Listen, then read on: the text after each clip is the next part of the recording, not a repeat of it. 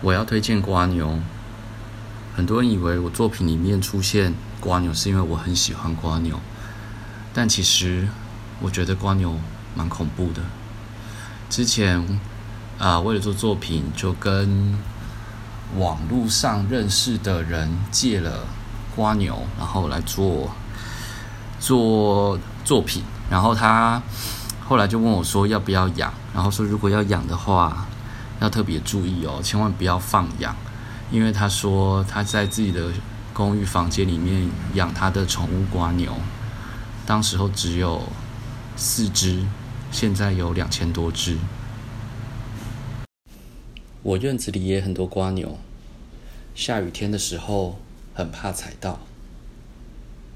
瓜牛不止什么都吃，甚至自己的或是其他动物的大便也吃。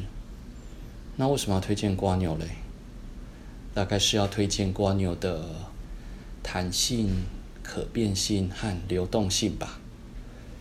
当一群瓜牛聚集在一起的时候，他们会视群体的状况需求而改变自己的性别，以达到最佳的群体利益吧。